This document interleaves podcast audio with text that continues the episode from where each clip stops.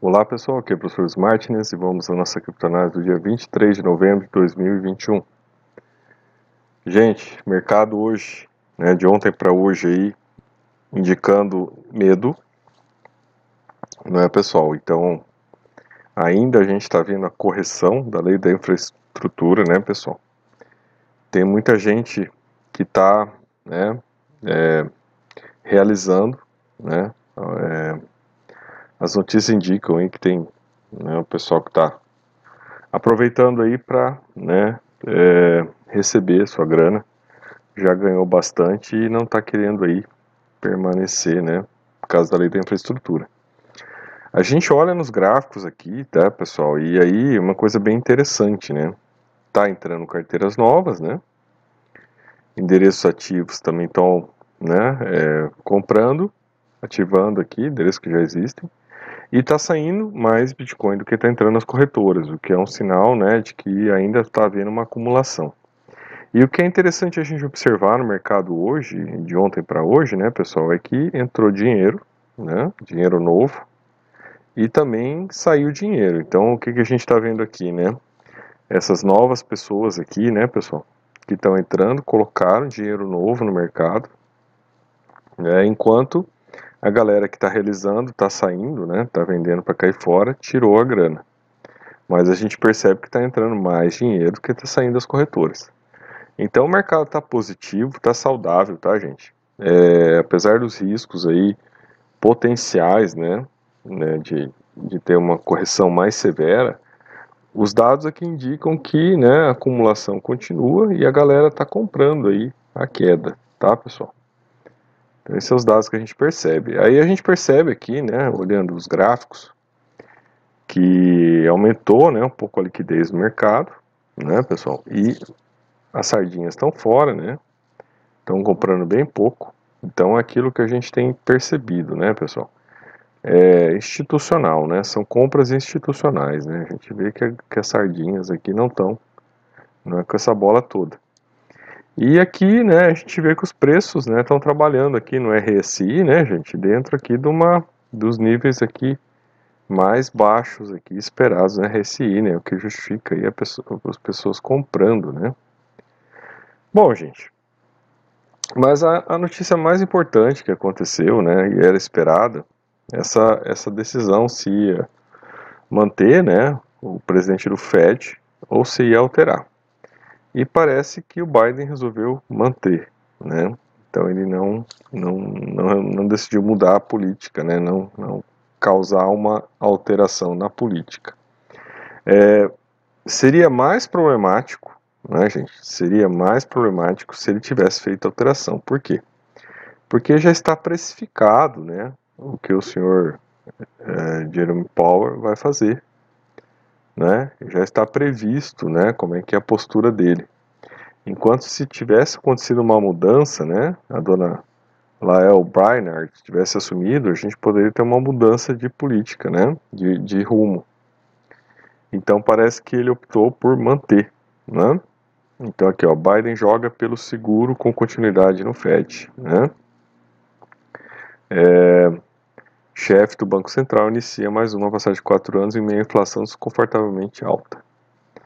E aí, né, gente, é, aqui, né, os mercados, né, avaliam que essa posição, né, é, é uma posição rankish, né, que é o que? Uma posição em prol de que uh, vai acontecer, né, no ano que vem, uma subida de juros. Né? Então, mercados avaliam que Uh, assim que acabar a redução do tapering, que acaba em junho, vai acontecer uma subida de juros e aí uma subida de juros mais fortes. Então, pessoal, a gente pode programar, né, uh, o mês de junho, tá, gente, final do tapering, né, e o mês de julho já na sequência, né, dependendo do nível de inflação, dentro das condições atuais, tá, de mercado, porque ah, né, já falei isso ontem no vídeo de ontem, né? É, alguns, alguns membros do Fed já disseram que a reunião de dezembro vai ser definitiva em relação à mudança de agenda, né, de possibilidade de agenda, uh, a partir da inflação que vem em dezembro. Né? Então, se a inflação americana em dezembro vier mais alta, a gente provavelmente vai ter uma né, alteração nesse, né, nessa agenda de redução aí do, do, da injeção de liquidez no mercado, o que poderia reduzir essa liquidez, né, essa injeção de liquidez para terminar em maio, por exemplo, ou em abril, tá, gente? Não vejo reduzindo mais que isso, né, reduzindo um ou dois meses no máximo, né. Agora, o que, que isso impacta, né, pessoal? Uh, uma vez que se tome uma decisão dessa, né, é, o mercado faria uma correção imediata, né, porque você tem que ajustar aí o risco. Então, é, se a gente olhar e vamos dizer que as coisas caminham do jeito que estão, tá, não, não mude nada, que a inflação deu uma, uma resfriada agora em dezembro nos Estados Unidos, então a gente veria o que, né, um bear market cripto começando provavelmente, né, de junho em diante, né? Eu arrisco maio em diante, tá, pessoal? Porque maio, né, é considerado aí por quem investe em mercado, né, é, esses mercados de renda variável como um mês de baixa. Então a gente consideraria maio em diante, tá? Para o começo de um bear market ou de um mercado de baixa nos Estados Unidos, né? A partir do cenário que é colocado hoje, tá, pessoal? Nesse cenário de hoje. A gente pode ter algumas surpresinhas ainda, né? Pode, né? Pode ter a surpresinha agora em dezembro, dia 3 de dezembro, né? Se o, o orçamento dos Estados Unidos não for prorrogado mais uma vez, então a gente pode estar diante de uma outra correção, né? É, ou né, do dia 15, na reunião do FED de dezembro, ele mudar a agenda né, do tapering, é, trazer para maio, trazer para abril, né?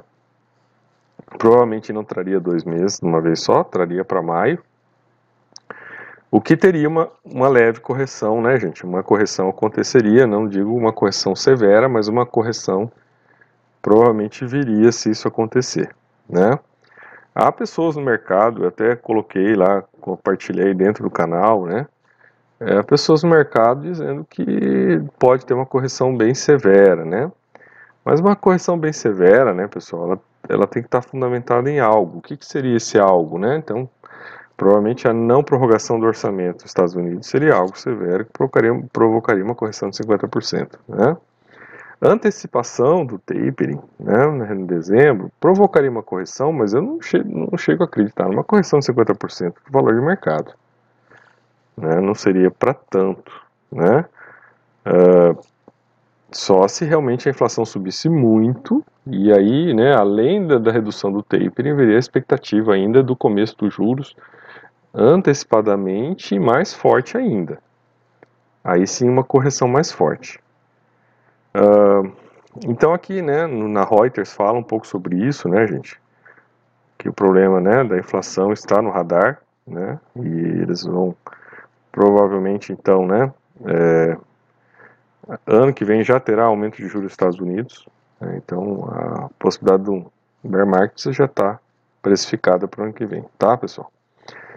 É, aí aqui, né, as ações caem na Ásia, né, agora de madrugada caíram na Ásia, né, é, ações de tecnologia, né, com essa possibilidade aqui.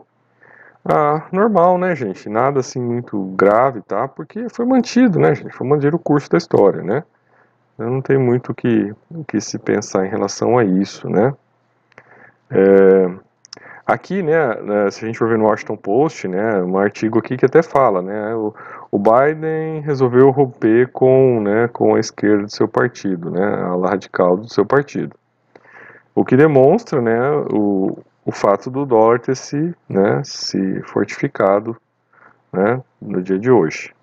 Então essa, essa reportagem, né, pessoal, ela fala de dezembro, né, dos riscos de dezembro. Porém, pessoal, o que a gente está vendo aqui é que janeiro, né, janeiro já é um mês de entrada de dinheiro no mercado, tá? Então, uh, se dezembro a gente não tem uma certeza aí, né, do, do fluxo de entrada de recursos, porque você já tem o final do ano, você é, você já tem, né? Agora você começa, você tem o feriado do Thanksgiving na quinta-feira nos Estados Unidos e depois aí você já vai para o final do ano. No final do ano tem os recessos, né? De final de ano. Mas o que o que eles estão analisando aqui é a questão né, dos fluxos de janeiro. Né? Porque geralmente, historicamente, as estatísticas apontam isso, que janeiro é um mês de muita entrada de recursos nos mercados. Então, gente, uh, pode ser, tá, pessoal, que os mercados não tenham, né, um mês de dezembro tão cripto tão, né, brilhante. Né? Isso ano passado também teve uma queda, né, em dezembro, tá, pessoal? Então não, não esperem, né? É, não está muito sinalizando aí, talvez que a gente tenha essa subida meteórica, né? Que possa bater lá em cima. Claro, é, quando as baleias resolvem manipular o mercado é uma coisa meio assim, né? A gente diz aqui que não não se espera, mas você nunca sabe o que vem, né? Agora não há mais nenhuma notícia, assim, uma super notícia para acontecer, né? Até o final do ano nos mercados. Então não há como a gente avaliar nenhuma expectativa de aumento de valor em dezembro, né, que leve os preços né, das criptos lá no alto, ou o Bitcoin a 100 mil dólares, tá? Porém, em janeiro, tá, gente?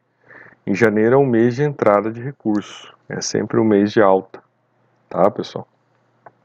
Então, como o Power está confirmado, né, dependendo do que tiver na reunião de dezembro, né, das ocorrências de dezembro, né, gente, as coisas, se as coisas ficarem, a inflação não subir tanto, o orçamento dos Estados Unidos for prorrogado, a gente vai ter um janeiro bem gordo, né, a expectativa de entrada de muitos recursos aqui no mês de janeiro, né, pessoal.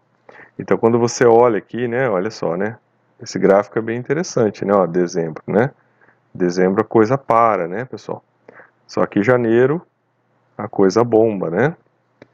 Então eu acho que é, o olhar que a gente tem que ter agora para essas informações é de que, né, pessoal, talvez dezembro não seja aquele mês fabuloso, né, tem vários problemas pela, pela frente, tá, gente? É, eu acho que se você, né, recomendei nos vídeos anteriores para não se entrar mais esse ano no mercado, tá, gente? Assim, porque acho que preço, os preços estão caros, tá? não compensa o risco. É, o valor que está aí na correção é, não vale a pena, tá, gente? Não vale a pena. Em outubro você comprava Bitcoin a 40 mil dólares. Outubro não, desculpe, final de setembro. E agora esse valor aí não se justifica entrar com mais dinheiro, tá? Porém, se tiver alguma correção pela frente, né? A gente tiver alguma correção em dezembro, a expectativa pelos gráficos, né, pelos artigos aqui, pelas análises, é de que janeiro é um mês de ganhos fortes e que vai ter entrada de muitos recursos em janeiro no mercado, tá, pessoal? Vai ter muito dinheiro indo para os mercados, né? Vai, vai ter um, um momento bem importante aí para quem quer fazer uma grana em janeiro nos mercados, tá? Então é, é algo para a gente olhar com carinho, né? Pode ser, pode ser um, se você conseguir um né, conseguir uma, um momento de baixa, né, em dezembro interessante, pode ser uma oportunidade de entrada para se lucrar nessa última rampa, né, que eu, que eu acho segura para se trilhar, né, pessoal, com esses dados todos que são mostrados aqui, a gente acaba vendo que pode ser a última, a eh, última rampa segura para se trilhar, né, antes da correção, né, antes do bear market que vem depois né, pessoal? Eu, assim, é, eu acho que aquelas estratégias que eu estou passando para vocês, elas devem ser seguidas, tá, pessoal? Vocês devem levar muito a sério aquilo, né? Uh, janeiro vai ser talvez muito bom, né? É, fevereiro talvez também, né, gente? E alguma banda até março, né? Eu não arrisco nada a partir de abril mais, tá, pessoal? abril para mim já é, é, mês de declaração de imposto de nos Estados Unidos.